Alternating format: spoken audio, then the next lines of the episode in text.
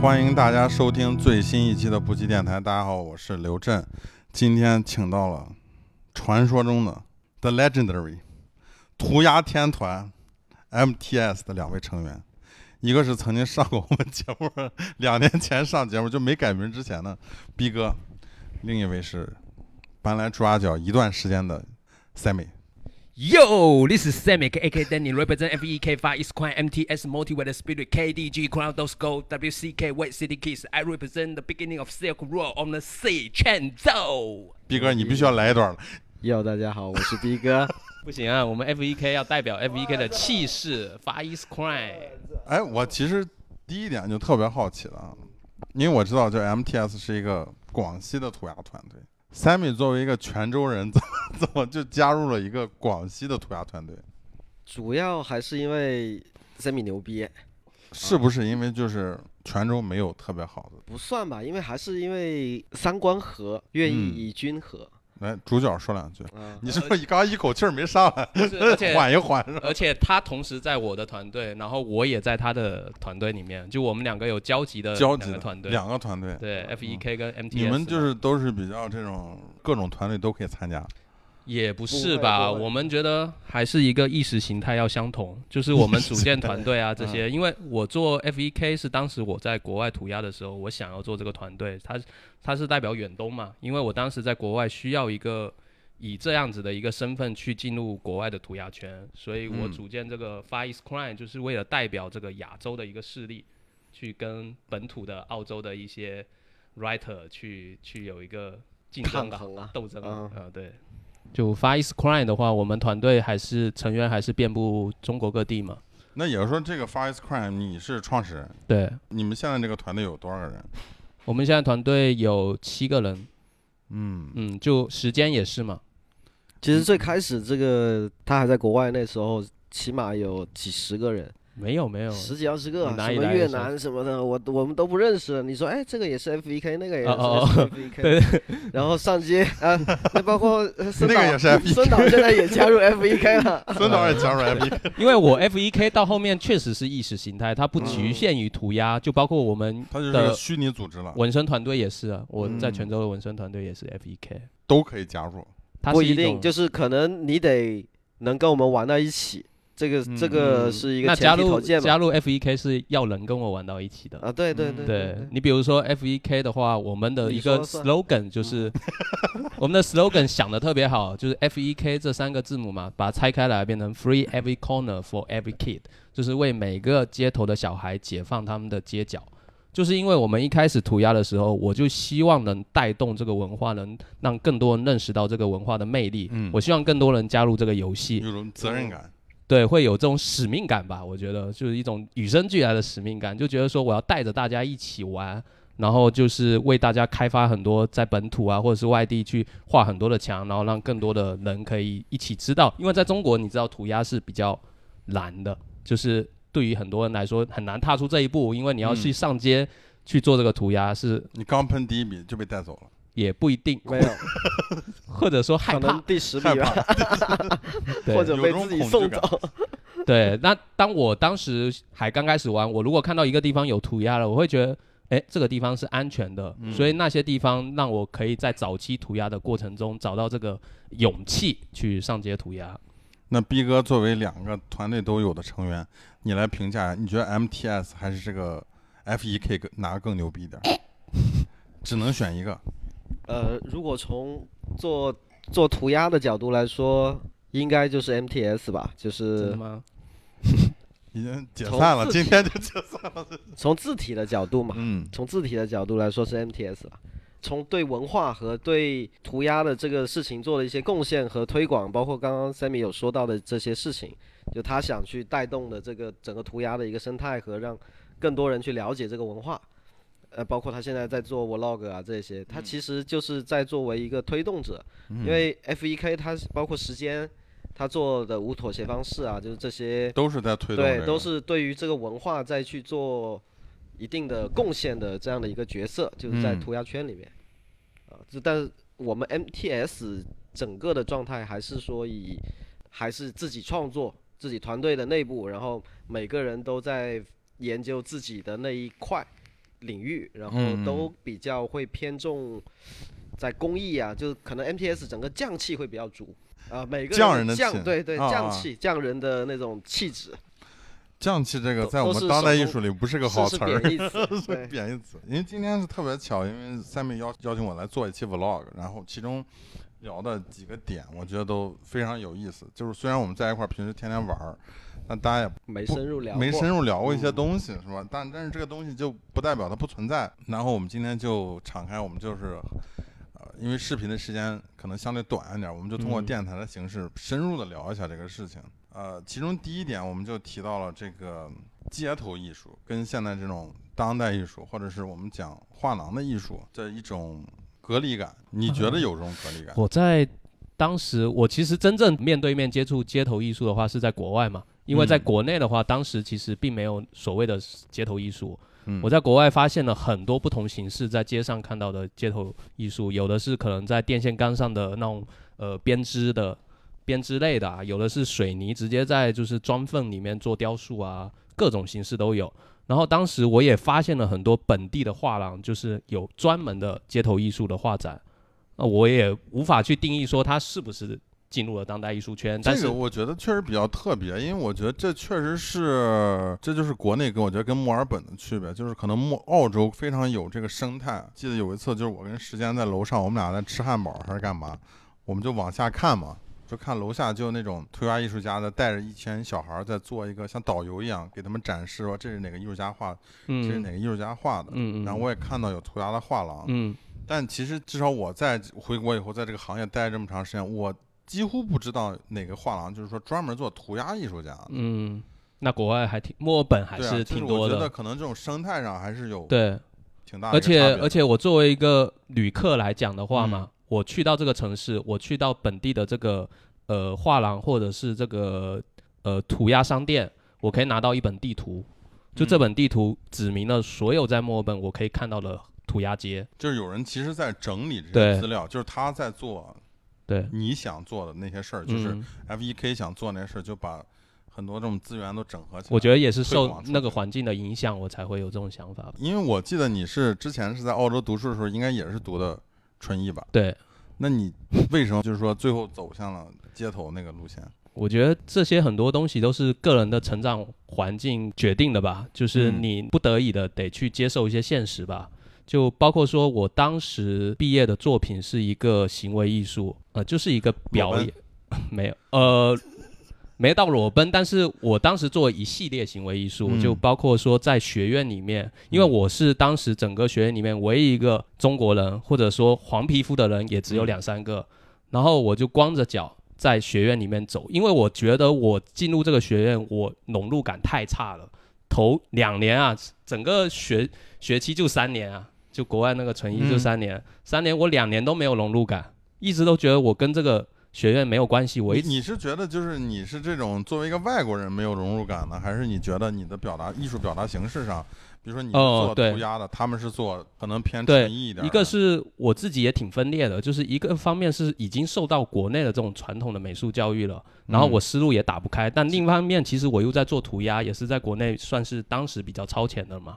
那这也是因为这个学院接受我的原因，他看到我嗯很多涂鸦作品，但是我进去学院以后，老师一开始从第一年的时候就开始各种抵触我做涂鸦，他说你不要再拿这种作品给我们看了。没什么意思了，你不要再重复别人做的东西了，然后就导致嗯我有一种抵触心理，就是你都不接受我，那我就在街上画吧。所以我头一两年一直在街上跟很多不同的老外画，就这种融入感差，导致我想做这个行为艺术，我就光着脚在学院里面走，因为我们学院并不是在一个非常 fancy、非常豪华的校区的，它是在一个仓仓库厂房里面的嗯那种，然后。路就特别的糙，就是那种柏油路，就是非常的扎人的。我就光着脚，我在学校里面，我走了一天，就从嗯早上走到下午，一顿饭都没吃，因为我当时处于一种修行状态，嗯，我的肉身我感知不到饥饿、触觉，所有还的是我觉得有可能你已经饿过那个劲儿了，什么叫饿过那个劲？就是你特别饿，了，你过一段时间你又不是不是，我当时身体会一种本能的抵触食物，就是觉得它进入我的身体是一种外来的东西嘛。因为我当时身体既敏感又麻木，你觉得是这个学院固化这种象牙塔的这种教学方式给你产生这种感觉？他也没有，我觉得他成功了，达到了他的目的。就从他一开始，因为到后面我开始往这些比较当代艺术的方向去转了，抛离了我以前在国内受到这些教育了以后，嗯其实我可以看到老师看我的眼神有发光一点。就你知道，以前就是那种哎就看你没那么烦了。呃，就觉得我开始有在思考了。嗯嗯嗯，对，所以所以我也很很有激情的去做这些行为嘛，然后就就做这个行为，当天我的脚上其实就已经踩出血来了。嗯就我看到不同的老师的那个表情，其实我很有快感。就有些表有些老师他看着我在做这件事情，他会特别怜惜，就是会觉得你在折磨自己，你已经达到一种某种忧郁或者是抑郁的程度了。然后某些老师是会放着光在看我做这件事情。比如说你就是说一你你进入这个学院之前，你是在做这个东西，你在这个学院里还在做这个东西，嗯我感觉确实好像是有一点点，就是说，嗯，我觉得这是中国学生在留学时，尤其读艺术的学生，他会有一个缓冲期，嗯。因为我觉得跟现在的孩子不一样，因为跟我们合作的一些机构，就是年轻的孩子，他可能花很多钱去报一个那种作品集培训班儿，那可能他之前就是在出国之前就已经在审美上就给了他一个缓冲，就他知道呃就是他要怎么去跟那种审美对接。嗯。其实对我们这种人来说，就是我是经历过艺考那个阶段，嗯就是画那种苏派风格，嗯。突然间到了一个美国主导的这种嗯，当代艺术这种体系里面，你就会觉得很不知所措，你还在画画，嗯，你老师自然而然就跟我说你别他妈画了。对对对，就嗯。还是会夸你的，就说呃，确实画得好，因为其他学生是没有经过我们这种培对对训的，对。对所以刚进去头一点，我也感觉，哎，我画的比所有人都好，对。嗯，但我现在其实我挺理解这事儿的，我就觉得如果你在做作品的上，比如说你十年一如一日就都在画同一个东西，那我觉得你确实应该考虑一下，就是这个嗯进步这个点在哪儿。对啊，但对于像涂鸦这个文化来说，它的它这方面它也有一点符号化的感觉。有些 old school 的一些大师，他确实可能就是十年、二十年、三十年，一直在画一套字体，或者是一、一一套一个一个风格一直在画，哪怕现在是整个整个世界的一个涂鸦的一个风向，它已经慢慢的偏向一些装饰性啊，或者是偏向呃已经抛离了字体层面的东西嘛，但他们还是会去继续坚持这个，那也是这个文化它的一个本源的一个纯粹的地方也有这个方面的。哎，那我们既然聊到这一点，我觉得我们可以聊一聊，就是说涂鸦里面就是有分两块儿嘛，一块儿就是字嗯体，一块儿就是图像。那我们现在也看到，就是说有一有一不是这么分，大体上是分呃写字行为跟方向、街头行为方式啊，上如果我们就是大体上分嘛，就是分一个嗯就是涂啊鸦，嗯嗯一个是这种街头艺术，是吗？嗯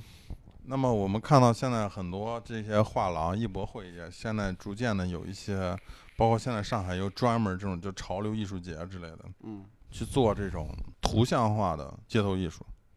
那你还是很难看到字体类的。两位应该都是算是曾经做字体比较牛逼的人，你你会不会对现在这个状况，你觉得有一点我们不是曾经，我们现在也还还是？在国内写出来的字也不差的，那你那你比如说你看到这种状况，你觉得会不会有一点那种失落感？失落感没有，没有，因为没有吧？我自己啊，可能对涂鸦的理解也是一样的，就是有时有时候会觉得觉得就是我我我哪怕字写的再帅，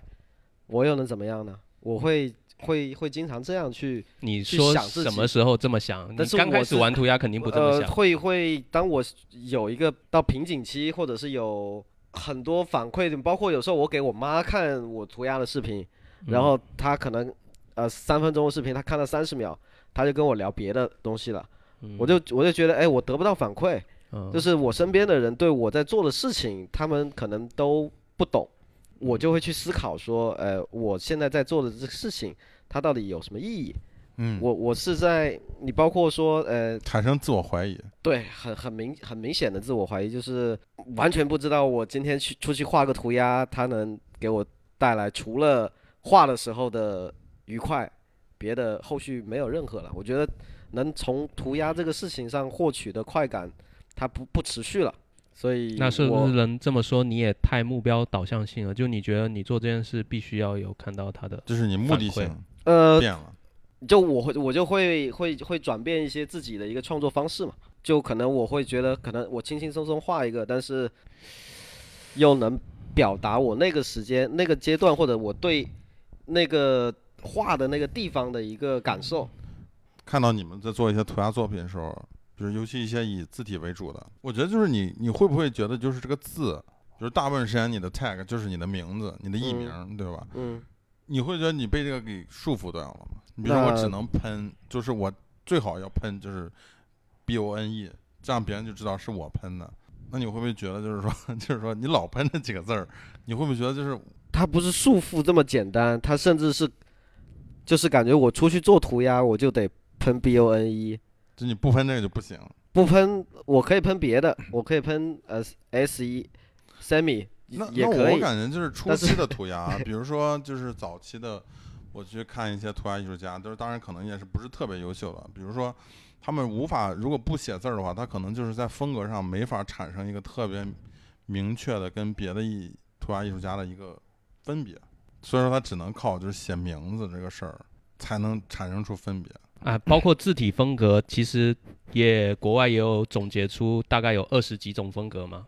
那其实如果你要很细腻的去看的话，其实每个人写字的感觉还是很不一样的。而且我们一直都在说见字如见人嘛，嗯我们见到所有，因为我们对所有的字，我们会去看这个人他写的 tag 为什么是固定的这个 tag，我们能知道他写的是什么，我们去会分析他的 flow，就是他整个笔画的走势，我们可以感受到这个人的性格。比如说我的话，我就很多直线，因为我这个人也会相对比较直接一点啊，就喜欢直来直往这样子。那像 Kish 啊，MTS 的另外一个团队，它有很多拐弯呐、有很多比较柔，曲线为，对比较柔的，嗯就人如其名，它叫温和，然后就嗯很温和整个状态。其实还是能从字体上感受到每个人的不一样的性格。我们刚才聊这些，它可能都是就是表达形式上的，比如嗯说就是技法上，我们怎么去把它做到更好、更有个人风格呀？但你有没有考虑过，就是说，因为我觉得涂鸦是相当于它是一个，我觉得普及率很高的一种公共艺术的一个形式。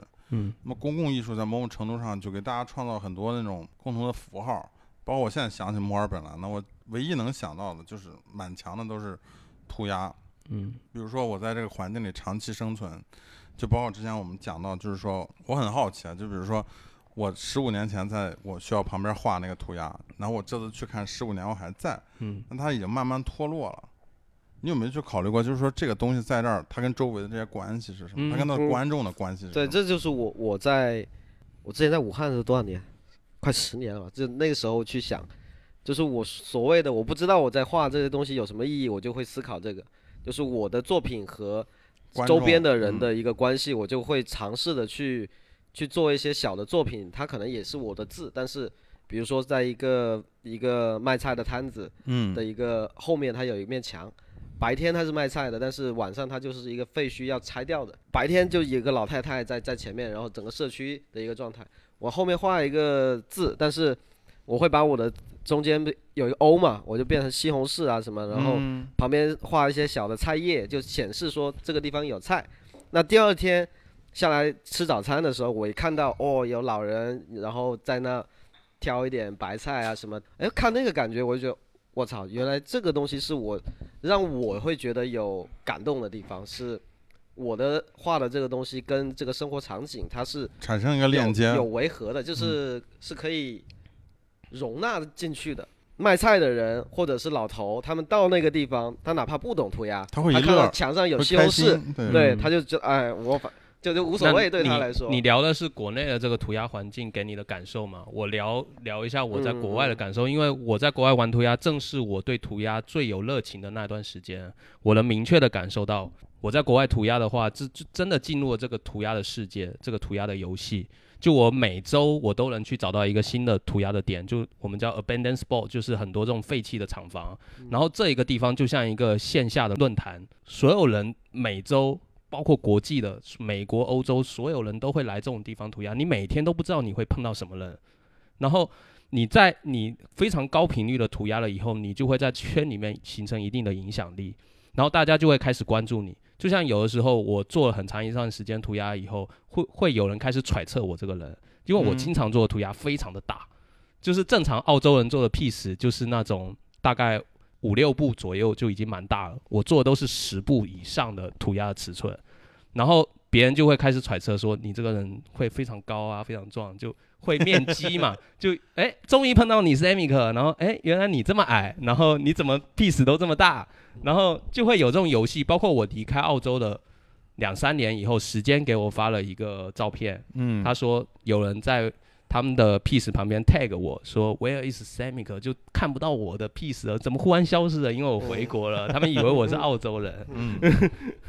就不一样的反馈就。它其实是一一个游戏，对，就是你说的那个生态，就相当于是在一个局域网里面的一个游戏。嗯，国内的语境就就不一样，对就对，这也是为嗯什么我回国就就像逼哥之前说那个作品，如果说以我一个就是当代艺术家，我会感觉这样的作品，它在地性更强一点。嗯包括我们之前也聊到了，就是你说这个，你觉得涂鸦它可能是一种欧美的这种审美入侵。我觉得如果单纯就美感上来说，那它确实是因为它的美感，我觉得可能是呃欧洲文化或者美国文化孵化出来的这么一个东西。如果就是我们没有文化断层的话，那可能由完全由本土孵化出这么一个街头艺术，那它我觉得它一定不会是现在这个样子。嗯那这样一个东西，你比如说它一个外来物，我我感觉很多涂鸦好看，是因为它有一种异物感。那么就像一个草地上啪出来一个图像，它有意思，是因为它是一个很，它很跳，它跟周围的环境是不和谐的，嗯所以说让你觉得有意思。嗯那我觉得如果一个好的作品，它能够在这个环境，它跟这个环境也产生一些关系的话，我觉得它更有人文情怀一点。就是我我感觉，呃包括 Sammy 刚刚说的那个意思，其实也是说，你从不同的渠道，你获取到了一定的反馈。那你包括我那段时间去做的一些创作，也有有一个是呃，我就写办证，然后对，然后办证，然后我把 B O N E 拆解成数字嘛，嗯。然后我在武汉的团队是 H U B，它它也能拆成数字，然后整个就是我就电话，就变成一个电话号码的一个形式，但是你可以看到幺三零幺七就是 B O N 嘛，嗯，然后一就是三条杠，就是一个三、嗯。那那就是一串号码，H U B 又是四二幺幺三，嗯就是你可以把字母，就是我那时候拆拆出来之后，我那哎段时间在对在在武也是刚汉好你的 tag 可以拆开啊，就是我想了这个事情了之后嗯。研究出来的，然后嗯在在武汉我就我就到处去画这个呃办证，然后什么什么，然后有一段时间我觉得嗯没有什么没什么反馈，后来我就开始写写二手坦克，然后电话号码，我就会在朋友圈里面会看到我有朋友路过那个地方拍，说现在的办证现在的坦克都这么狠了吗？然后还有一些说，哎，让他想到了以前的舒克和北塔这种，就勾起了一些回忆。哎，我我觉得就包括办证啊，就像这些什么，包括之前拆迁啊，嗯，我觉得这些东西就是它本身它就是一个符号，它就是每一种公天看到共记忆的，，对。然后我觉得你又把它艺术化这个事儿，我觉得还蛮有意思的。嗯但是别人不懂嘛，就是可能嗯，你不懂涂鸦的人，你对他来看，他也不知道还，是办对，他也不知道 崩是什么，他嗯。就毫无违和感，他就在墙上就是一个办证，嗯就是个，牛皮癣。大众对涂鸦的认知就是牛皮癣嘛，嗯嗯，是吧？它还是带有一定美观程度的。有啊，有还是要好看有，对对对，只是说去提炼了它的玩法嘛，然后获取到那些一些反馈的时候，你会觉得，哎，这做这个事情还挺有意思的，比起我去花两天或者一天的时间去画一个但是巨帅的那种东西就会在当时给予我们很多惊喜，就是我们会期待你下一次做的是什么东西但你现在不做就有点可惜，就，现在开始特别适合 现在的自媒体时嗯代，就你做这种东西很有话题性，对，因为我觉得就是在当代艺术理论里面，就是在地作品这种是很重要的一个。就是比如说很多艺术家，他去参加驻地也好，或者是参加一些去到国外，他对于当地文化、当地环境的一个反馈，然后他会做一个，比如说大地艺术节，嗯那就是这么一个形式。那可不同的艺术家去到一个农村、乡村也好，他会根据这个场景去创作一些新的作品，而不是把他之前的作品就复制过来。嗯，就是在那个地方的一个感受，对，就是再重新，所以说他跟这个环境产生一某一种形式上的和谐。嗯嗯所以说它就是它不仅仅是美的好看的，而且它不仅仅是它好看，是因为它有异物感。我们也是要接受这包容性嘛，包容这各种嘛，不一定一定要也不一定一定要对对吧就是你得就是各种都有你才你你就看嘛，就比如我觉得在墨尔本那个环境它嗯是成立的，就是它因为本身已经有大量涂鸦了，它是靠这个东西积累出来的，所以你在这个上面你再去做个涂鸦，它就不会有异物感，它会很融合，它就嗯已经是当地文化中的一部分了。但比如说像逼哥在菜市场，菜市场它不可能有很多涂鸦。它所以说你要怎么去融合它，而不是说就是单纯的我做一个狂拽屌炸天的东西、嗯嗯放那儿，别人就觉得哎酷，嗯，就看不懂，我看不懂，但没有，我当时在泉州也回国的时候，我也是做了很多在社区里面，嗯就是我们直接去炸别人的居民就小区的楼的墙壁，但是画完了以后，楼下就是从楼上走下来的居民还年纪特别大的，他们说特别好看啊，我们画的字体他看不懂，但他觉得好看。我觉得这也是泉州跟其他城市很不一样的地方。就泉州，它涂鸦能发展起来，我们做很多涂鸦，就像你说的，你嗯做的在你老家涂鸦到现在还在。嗯，我在泉州做涂鸦很多全部也在。嗯，然后就是这个城市跟其中国其他很多城市不一样。就我我发现，是，就是特别是你越小的城市的对涂鸦的包容度越高，他反而不会去刷掉，他会觉得，哎，那我我在老家也也也画，那我去把原先一些破墙画，但是也不会被盖掉。对，就是嗯我们之前就是刚才做 vlog 的时候也聊到一点，就是新加坡对于涂鸦的态度，就是他鼓励你涂鸦，但是呢，就是他只给你画一个区域，就是你在这个涂鸦广场里你涂鸦，嗯，或者这儿有一个什么年轻人的广场，就是你你有那么几点，你一旦离开这个范围，你画涂鸦就是违法，马上逮着你嗯就把你弄监狱里去。然后一方面他又鼓励你这个东西，就是嗯。但这个就很讽刺，让我觉得，嗯，就是他想要想要那个氛围感，想要氛围感，想要把它利益化，是吧？嗯想要呃这种所谓的年轻文化、街头文化，但是他又不去 embrace 这个东西，嗯。他又要去防保证这个城市的这么所谓的嗯。整洁、是 吧这文明，是吧？嗯。就我就觉得一个城市它越来越教化以后，嗯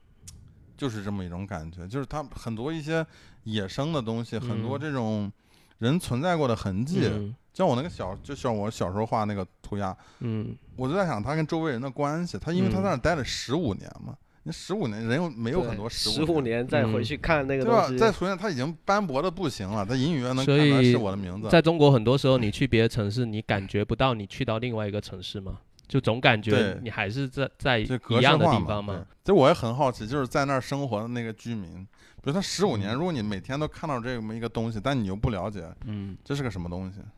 我觉得是蛮有意思的一个事儿。也是，嗯对，但大部分他不懂，他就会以他他也不 care 啊。那个一个不 care，有些人他就会他就会嗯默认你在街上出现的这些画面嗯就是一一种广告，啊，对他，哦那他说对对对对你你们在画广告还对是什么？对对对。这是一个大众最 所以最他们也多的一。不会去阻挠你嘛，觉得你是在做一件正对经的事嘛，对但是我我觉得啊，就是 不然谁没事买这么多喷漆去画一个其实墙啊？也挺享受，就是像一些我们在就是白天的时候在户外创作，在街上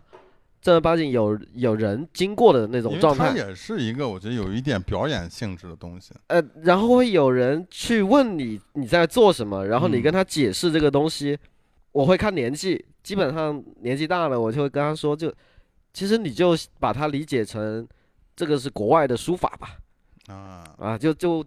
简简单单就跟他说这么一句，让让他当就代书法。对，就国中国的我们我们有草书，有什么是吧？各种各样的楷体，各种字字形。那我就跟他说，我写的这个就是英文的草书，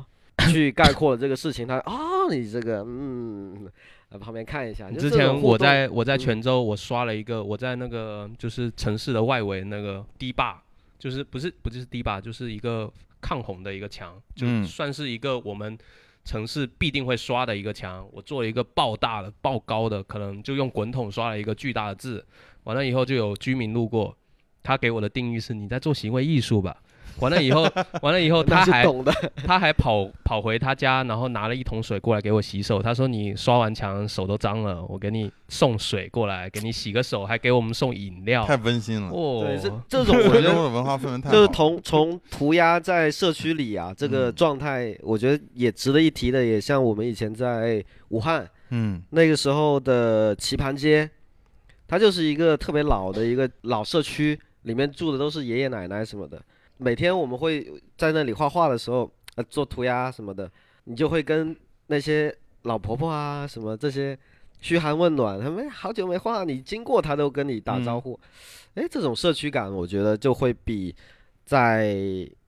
城市里其他地方就是没有这种文化气息，没有人文的地方。的满足感。嗯。这个我觉得就跟我们交流。创作就很不一样，因为我们都是在工作室做那种室内创作嘛。嗯。然后可能只有你在把这个作品完成的时候，然后你把它发到画挂到廊墙上，画廊灯光一打，然后啊。只有很小的一部分愿意去画廊的人才会能看到你作品。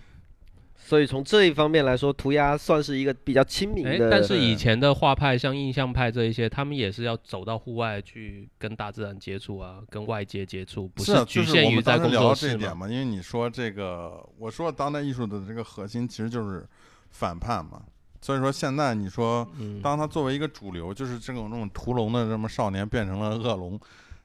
这种转换，就原来一个相对来说，可能我们是要对抗这种传统的美协啊，那种老派的审美啊。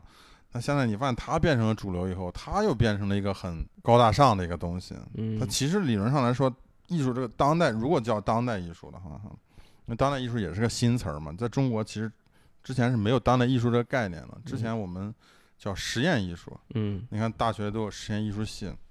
我觉得这个词儿可能更好一点。嗯如果你要把它做成当代艺术的话，我觉得就是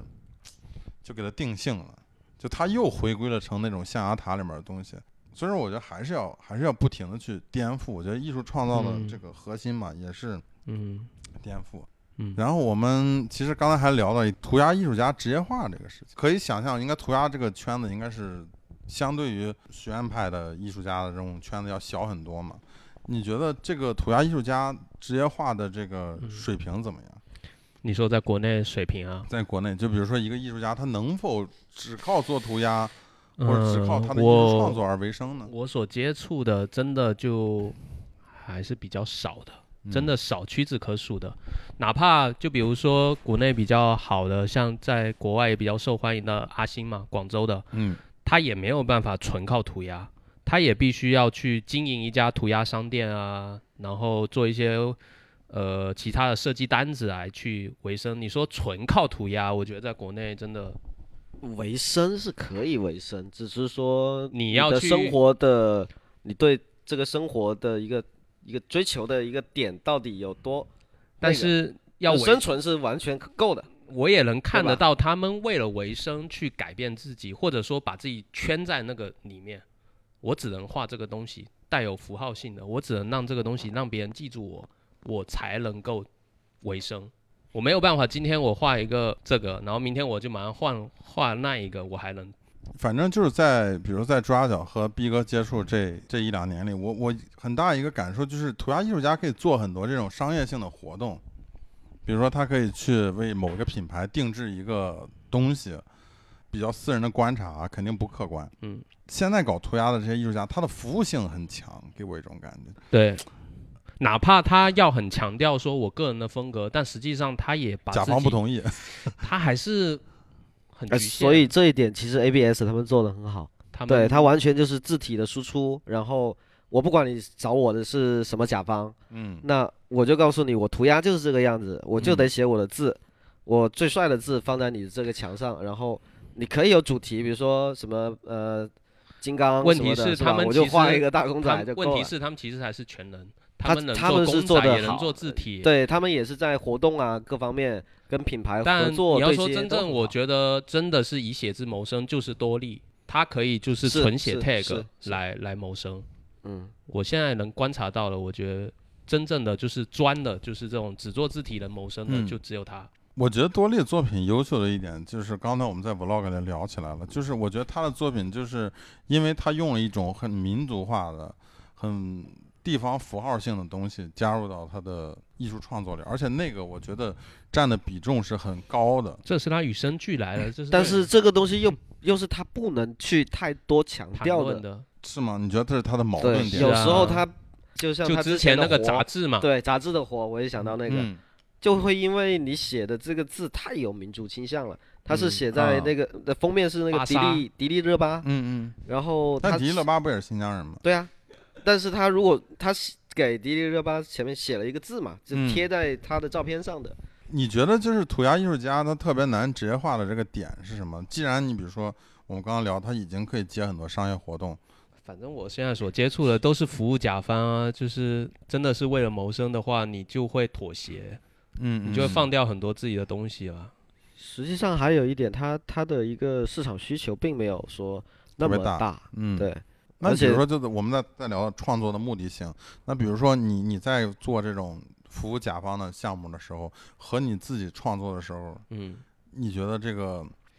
感受上嘛，或者是说嗯做涂鸦已经十几年了，你觉得你怎么去保持这种激情呢？我觉得其实就是要分得很清楚，就是我在服务甲方的时候，因为我也已经做了很多年了，以后我现在已经能很容易站在甲方的角度去思考，嗯我也很容易知道他们想要什么，但这一些状态会很大程度影响到我个人的创作。嗯，你觉得具体是在哪个方面呢？我会让我的东西更加具象化嘛，就是你嗯能理解，我必须要让你能读懂。就是理解的门槛要放低。对，那我现在我自己的创作，我肯定不需要考虑这些，但是问题是我也不得已的、不知觉的去受到这些思想的控制。就我嗯总会想说，哎，看我画的这些人是哪些人，是不是他们能不能读懂？但以前如果在早期我在创作的时候，我根本不会考虑这些，我自己爽就好了嘛。呃，但是因为这么多年的做这些商业合作了以后，慢慢也会改变到我的一些创作状态。但我也在试着分离，就是我分清楚，呃，商业就是商业，自己做我就不用考虑这些。那回到我们之前聊的一个问一个话题，就是这个涂鸦中的这种字体跟图像的这种，我们来看到就是这几年特别火的一些街头涂鸦艺术家。那甚至说我们现在就不再把它标签化，说他是一个涂鸦艺术家，说他是一个街头艺术艺术家，我们就叫他艺术家。比如说像啊 Future，或者是像 Cos 这种他们的作品就是图像化为主。我觉得我可能我不知道不太了解 Future，但是他可能早期作品还是以字体为主。但是我后来看他现在一些进画廊的作品、进艺博会的作品，那完全就是冷抽，嗯就是 传统绘画中的冷抽。但只是说他把媒介从从油画换成了喷漆，加上他本身既有的这个街头艺术家的身份。嗯那你你在看到这个趋势的时候，你有没有想过，我也要是不是要迎合一下这个，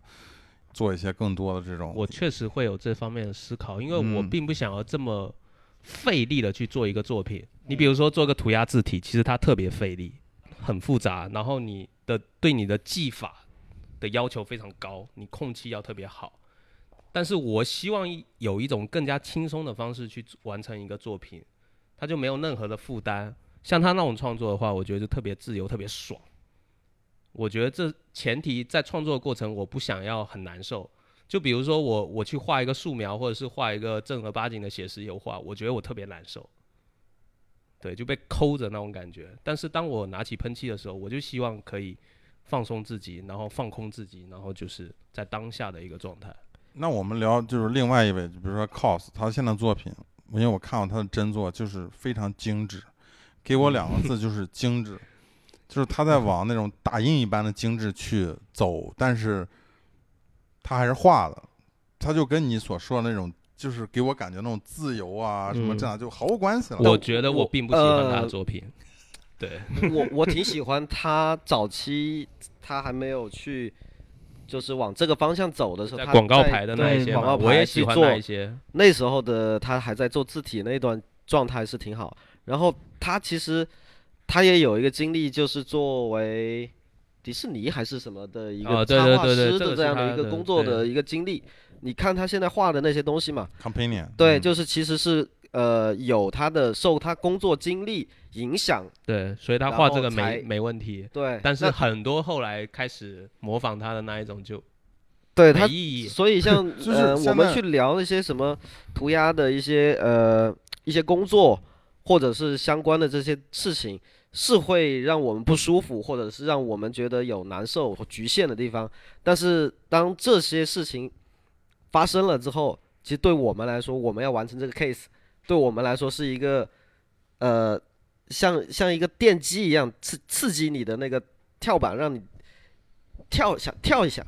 就是突破一下自己的一个创作状态。就本来你可能啊、不会画这个方向的东西，但是哎，你有 case，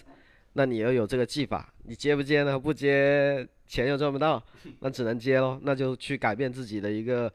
呃画的一个方式，那可能在去做这个这种选择的时候，无形中也是让自己的一个创作的思维可能会打开，也不一定是局限吧。我自己观测到了，所有这些国外的这些以前特别哈扣、特别非法的这些涂鸦艺术家转型，都契机在于他们结婚生小孩了。嗯，嗯，还是被传统道德给绑架了。对，其实也也有一个也有一个像呃，我们会看到，包括我们自己啊，最黄金的时间都是单身或者说是在上大学的这个阶段，就是大学嗯毕业了以后，当你要面临工作和各种选择的时候，你有可能就涂鸦就放了。嗯你包括我做品牌这几年，我涂鸦我也没做，但是嗯这个是我自己认定好，我我就觉得涂鸦，我跟大家朋友一起玩，对啊再画一个帅的、好看的可以，我是但是我日常可以不画了。我是直接转型纹身嘛，我做了五六年的纹身嘛，就是因为我觉得涂鸦并不赚钱，嗯，还是纹身赚钱。你看当时所有的涂鸦聚会，我去的时候，我都嗯是说我一小时一千二，就是我反正坐在那边工作，我就有钱拿。但是涂鸦呢，嗯就每次那个钱钱啊，就是项目的钱还要扣扣收收，然后还要到最后还要那不给你钱，对对尾款不结之类的，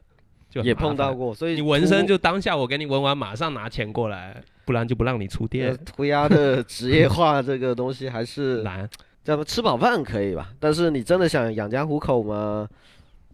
看个人，有有例子，有这样的例子，有成功的例子，但是不容易吧？现在其实有一点，你看这个很多，呃，之前做涂鸦的艺术家，他们在国内也好，就尤其是在国内吧，他们都被归类为这个潮流艺术家。现在就是潮流艺术这个词儿也特别火，对吧？然后刚才我在 vlog 里聊了我的观点，我就是我不喜欢潮流这个词儿，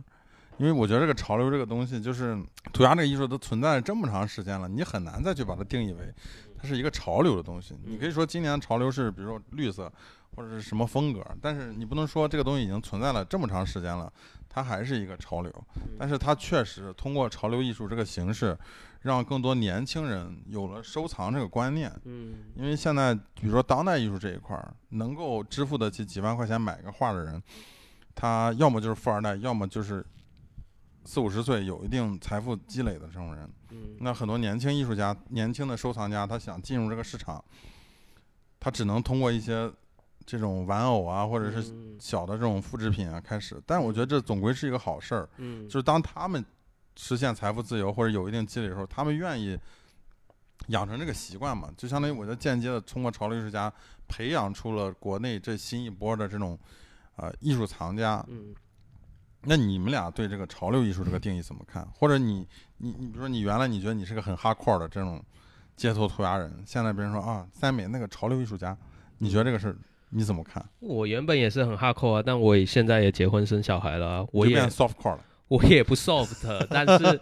但是我能理解，就是我觉得可能一开始也是会不喜欢，但是到现在我觉得它能更方便的让消费者或者是你的观众能找到你，嗯，它是一个搜索关键词，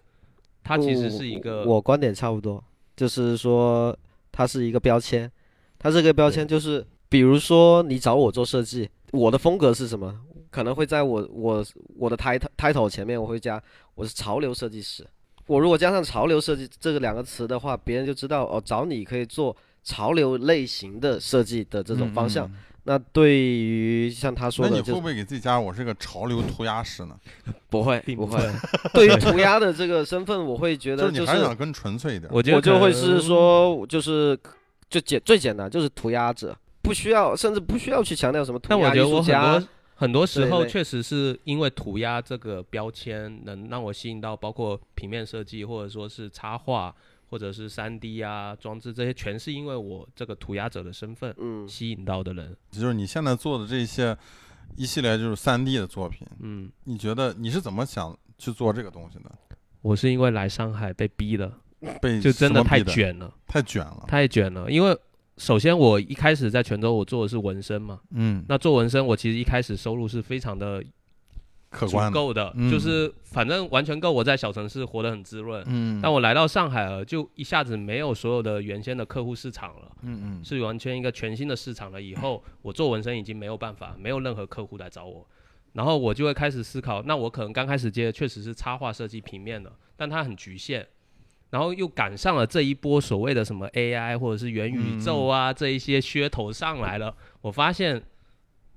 为何不尝试呢？嗯。特别是疫情这个这个时期，就是刚好就是被封闭了。嗯，你知道被封闭的时候，其实人会开始思考，我会觉得说我曾经做的这些事情，或者我可以尝试一些新的，所以我开始学三 D，我就通过三个月的时间把三 D 给学下来了。嗯，那其实我刚开始做三 D，我就已经尝到甜头了，我做两个月我就赚钱了，我就已经接了十十万的单子了。这么狂，对，就这么狂。狂。就我做纹身也是学了一个月就开始赚钱，就命好嘛，那没办法。就做三 D，其实嗯我就觉得，呃，首先从创作者的一个角度，我可以跳脱以前二维的思考方式。以前我都是，不过无论是墙面也好啊，然后。就是都是一个插画都是平面，嗯那三 D 的话，我觉得是一个全新的领域，我可以去尝试着用三三维的角度去做作品嘛。那我觉得对我来说是很好的。我一想到了一个，就是你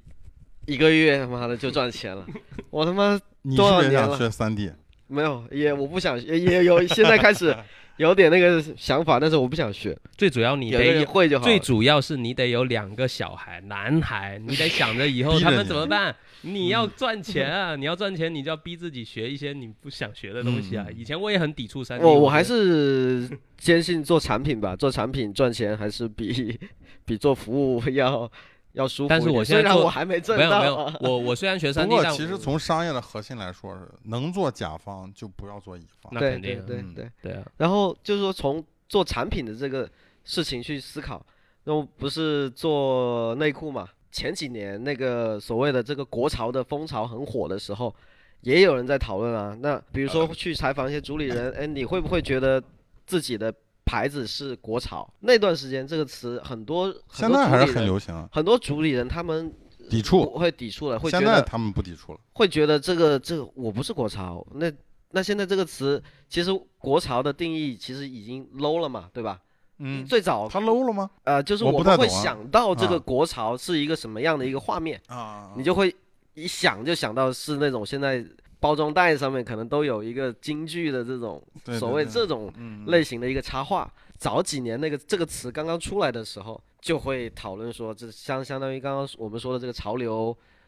叫什么潮流艺术家这个、嗯。这个词，国潮艺术，对国潮品牌，嗯。它其实看大众最后，你可能你不把它定义自己的牌子定义成国潮，但是还是属于潮流的一、一一个分支吧，未尝不可呢。就是说定义自己的这个人群，我就是做潮流这个人群也可以，我觉得，就反正嗯他从、从市场的角度来说也好，也也没问题。最后啊，我们来聊一点，也是刚才我们这期 vlog 的这么一个核心观点。那我现在来反问一下，啊就是你们两个也算是国内做涂鸦这种 OG 了吗？你也是，我不是，我是十五年前我只画我那一张，我只画那一张。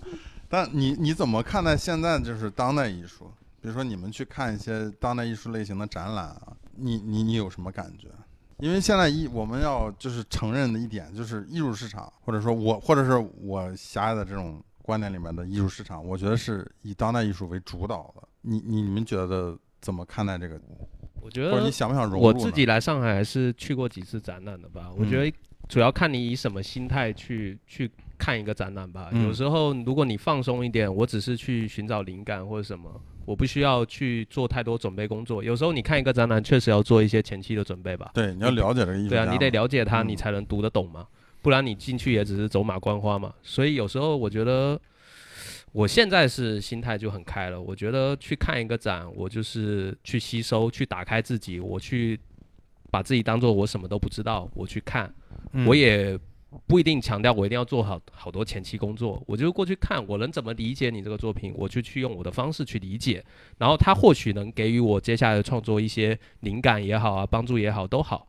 我就是以这种心态去看展的，所以我并不排斥当代艺术。也许有一些我会觉得有点故弄玄虚啊，或者是怎么样，但我觉得嗯我觉得不重要，他做他的事，我做我的事就好了。我感觉就是来朱家角这几年，也包括说从刚刚到朱家角那个时候，其实是很想说从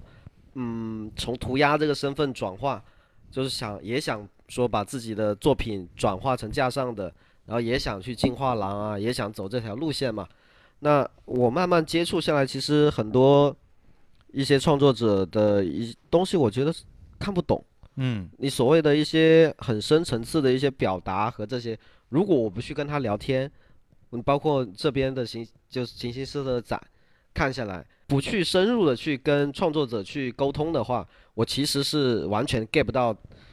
呃，他那个点真正想要去说的一些嗯东西。那我我会觉得门槛对我来说啊，就是还是挺高的。我只能去看这个东西的颜色好不好看啊，或者是它的形态我喜不喜欢，就很简单。我不会去，我可能呃比较肤浅吧，可能我就没那么深的去理解他想去传递什么样的状态，只是简简单单看过就过，走马观花的看，存在即就有意义嘛，对对对，就就就还是包没有问题嘛。对，但但是就是我也是希望说，既然来到这个地方有这么多创作者嘛，那大家都有这种创作的一个热情，那我也可以根据说，呃，看到不同人的一个创作的状态，就吸收一点嘛。吸收一点，对，从技法就是层面互相学习嘛。啊，我觉得本身就是我们在抓脚，其实核心身份还是大家就都是创作者嘛，艺术家，不管是以什么样的形式，你这个形式也许赚得到钱，也许赚不到钱，但是我觉得保持这个创作这个动力嗯，是希望大家都一直在的嘛。提前预告一下，我们十六号会有的一个展览啊，这个贾士德对对对，拍卖会，是这个我们这个不及宇宙跟这个无敌空间一起联名做的一个假拍卖，算是啊，反正所有的抓角艺术家都会参与进来。对我也挺期待这个活动。对我觉得这个蛮好的，我觉得就是 它算是一个阶段性的总结啊。我觉嗯得阶段性的大家彼此彼此留下一个回忆，或或者是交换一种回忆吧。我觉得就是如果有一个展览，我觉得能够定期的，不管是大家从事什么样的创作，就是你可能是纯粹的艺术创作，你也可能是服务服务服务于甲方的，但是你定期的，我们能够抽一点点时间做一个小作品，留下一点自己的痕迹吧。我觉得那这一次主要参加的有多少人呢？目前是三十二个艺术家，哦，那很多啊。嗯。朱家角应该不止这不止不止，但是就是我们就是一年比一年做大嘛，但是嗯。也要维持在就是一个可控的范围 内。对对对，人太多有点乱，你知道怕会有点失控啊。嗯。非常感谢 MTS 的两位成员啊，嗯，还有 F E K，还有 FEK 啊，中国涂鸦天团。字体字体涂鸦天团啊。我们代表不了 MTS 啊，我们能可能代表 F E K。呃 MTS 的核心不就是都可以代表不能代不代表，我们就是 represent。好，那感谢大家的收听，欢迎大家的订阅转发，我们下期再见。耶，啊，拜拜。毕哥为大家带来一段 freestyle。我们也不需要一分钟就过。我们现在 demo 一下所有的东西我们就慢慢的回忆，回忆不到自己在哪里，也回忆不到在天南海北的他乡，还有谁在梦的另一边和我在畅想，这一杯酒在摇晃。说说涂鸦，说说当代的艺术，说说你，说说我，说说下个月我们就要回家见见自己的爸妈，多想家，多想家。两千五百公里的距离，也只是最后成为一个飘散的回忆。你不用管我是小老虎还是小逼哥。现在马上第二位选手 Sammy 上场哎有墨尔本 Freestyle King。check check，不押韵的 rapper king，耶、represent F E K Five Squad。回到这个季节，这个季节还是这个角里，温度不断上升，不止室外的温度，还有零度。每天开着车带着小孩上学，每天习惯角里的生活，大大小小的事情不断发生。哎呦，昨天见了一个朋友，今天又和我的涂鸦朋友打招呼，每天都聊着那些趣事，每天在脚里的生活就是惬意。哎，泉州的生活跟这里很不一样，在脚里的生活很自由，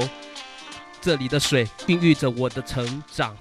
这里的人和事都很改变，改变了我，让我变得轻松，chill life every day，